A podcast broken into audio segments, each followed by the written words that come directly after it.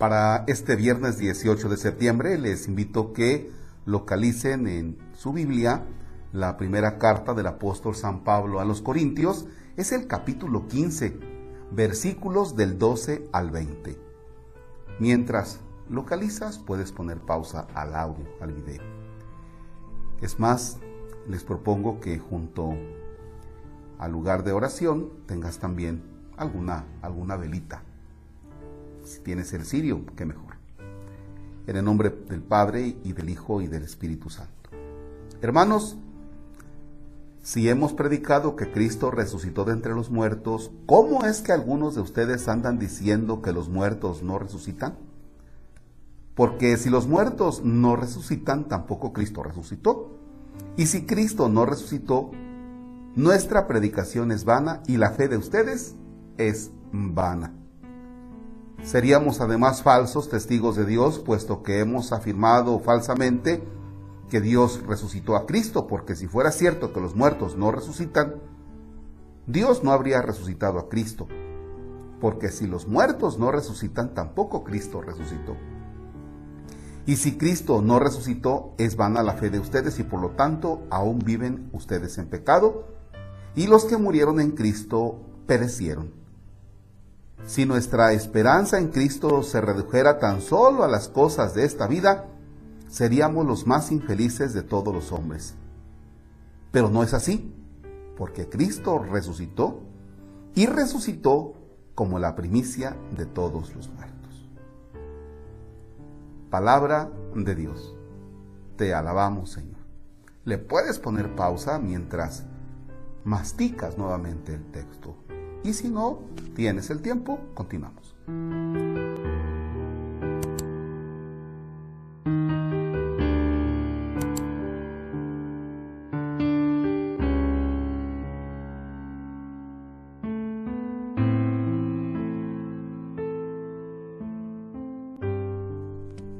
Me encanta este texto porque nos ubica a los que creemos en Cristo en esta realidad de la resurrección. Pero fíjense, la resurrección le da sentido a nuestra vida.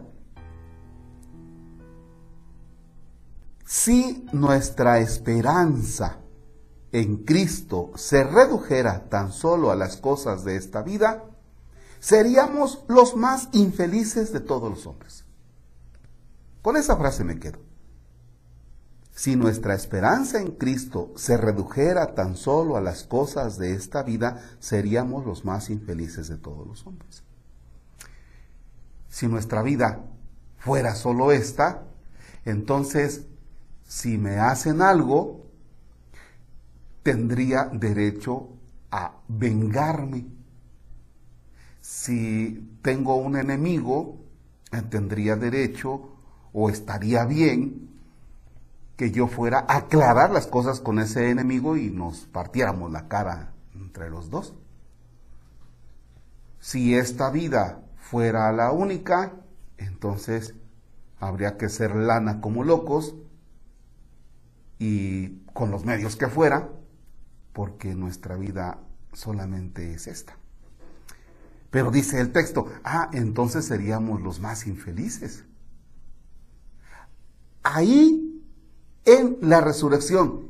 Y entonces en la vida eterna es donde cobra sentido el hecho de aquel que me hizo algo, pues ánimo, qué bueno que tu vida está así, yo te perdono, pero lo que tú me hiciste va a un plano ya de lo eterno, porque yo no espero ni la justicia en este momento para contigo, ni tampoco espero eh, eh, por así decir, ya arreglármelas aquí, porque sí, aquí tiene que haber una justicia, pero yo también estoy pensando en lo eterno. ¿Ya? Si alguien me hizo algo, bueno, legalmente tendré que proceder de acuerdo a la justicia humana, de acuerdo a las leyes del Estado, si alguien me hace algo que atente contra mi vida, contra mi dignidad, entonces tengo que proceder para que, para que le entre el Estado a defenderme, ¿ya? Pero ya, pero después de eso, va mi mirada a, a lo eterno. No quiero decir que si alguien me hace algo, yo permanezca así mirando solo al cielo.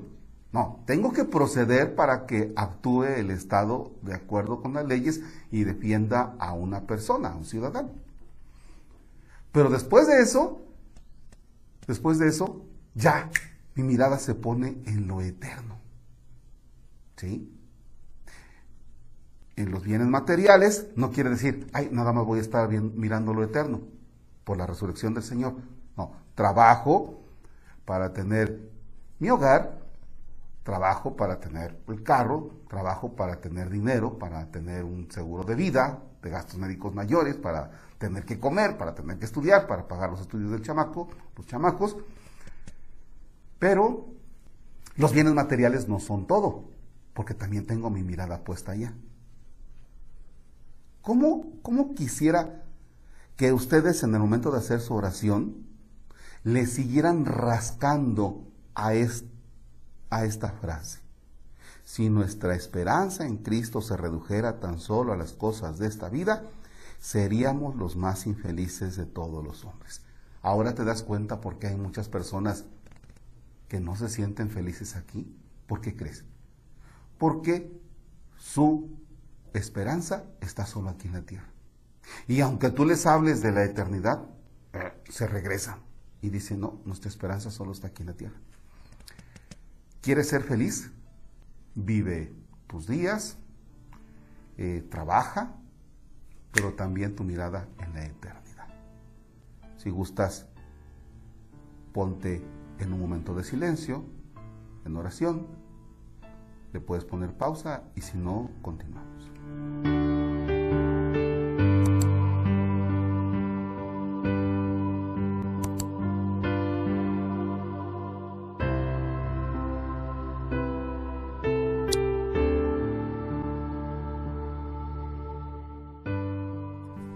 Ayúdame con esta oración.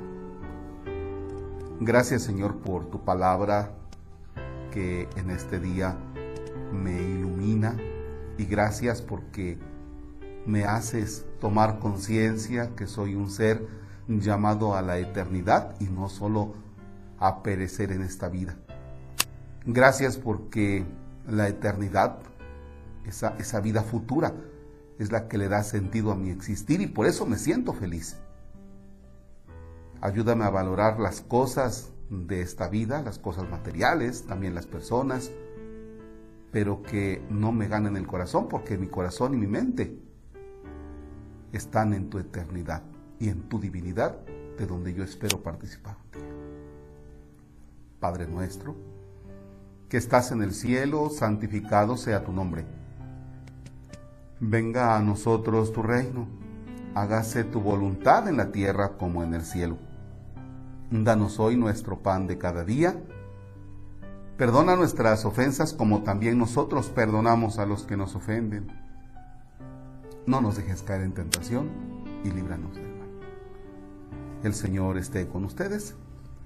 La bendición de Dios Todopoderoso, Padre, Hijo y Espíritu Santo descienda sobre ustedes y permanezca para siempre. El Señor es nuestra alegría, podemos estar en paz.